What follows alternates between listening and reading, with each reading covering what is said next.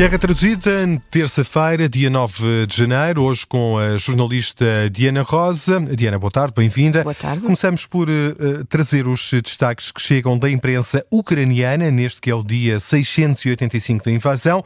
E Diana, numa altura em que as eh, temperaturas negativas batem recordes, mais de mil cidades e aldeias ucranianas estão sem eletricidade. Sim, aldeias e cidades espalhadas por nove regiões do país. A notícia é avançada pela Ucraenergo, a distribuidora estatal de energia da Ucrânia, numa, numa publicação no Telegram, eh, que refere que o nível de consumo de eletricidade tem aumentado na sequência da queda considerável das temperaturas em todo o país. Para termos uma ideia, Miguel, as temperaturas caíram para 15 graus negativos em algumas zonas ucranianas.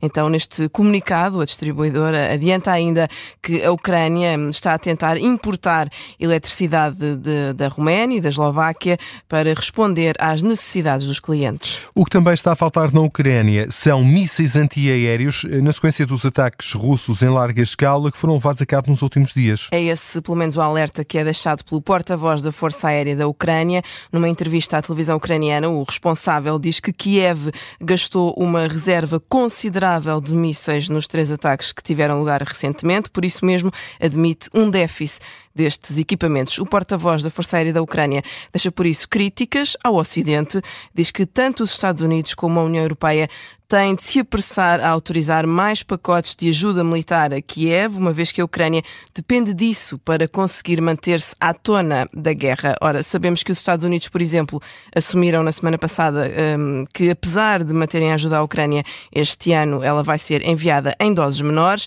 Este responsável ucraniano explica que há equipamentos que precisam de manutenção, de reparação, além do reabastecimento das munições correspondentes. E precisamente sobre ajuda à Ucrânia, a Hungria está disponível para levantar o veto ao apoio de 50 mil milhões de euros por parte da União Europeia a Kiev, mas quer que estes valores sejam revistos anualmente. É uma notícia que está em destaque em vários jornais ucranianos, como por exemplo no jornal Pravda. Esta ajuda de 50 mil milhões é repartida em quatro anos e é aqui que entra esta exigência de Viktor Orban para que o valor vá sendo reavaliado ano a ano. O Pravda cita o jornal político que avançou em primeira mão esta notícia. De acordo com a publicação, a Hungria apresentou esta proposta numa reunião dos 27 peritos orçamentais do Bloco Europeu. De acordo com o plano, a União Europeia concede 12 mil milhões e meio de euros em subvenções e empréstimos à Ucrânia todos os anos, só que aqui a Hungria fica com a possibilidade de ir chumbando anualmente esta ajuda.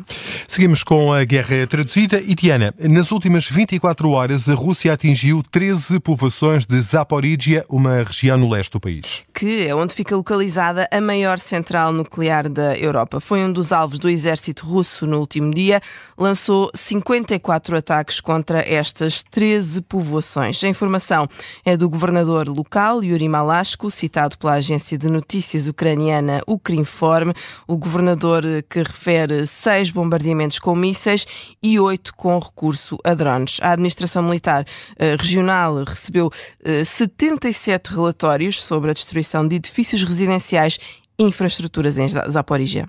Passamos agora para um ataque informático à Rússia. É uma notícia em destaque no jornal TSN. Onde podemos ler que um grupo de piratas informáticos ucranianos, um grupo chamado Blackjack, invadiu virtualmente um servidor de internet de Moscovo, eh, conseguiu apagar 2 terabytes de informação neste servidor que continha o site oficial da empresa, assim como de filiais. Resultado, os russos que contratavam este serviço ficaram sem acesso à internet e também a transmissões televisivas. À conta deste ataque, houve ainda um, outras eh, consequências. Foram apagados vários e-mails da empresa, assim como dados de clientes. O grupo de hackers ucraniano Blackjack diz que isto foi uma vingança pelo ataque informático russo à empresa de telecomunicações ucraniana Kyivstar.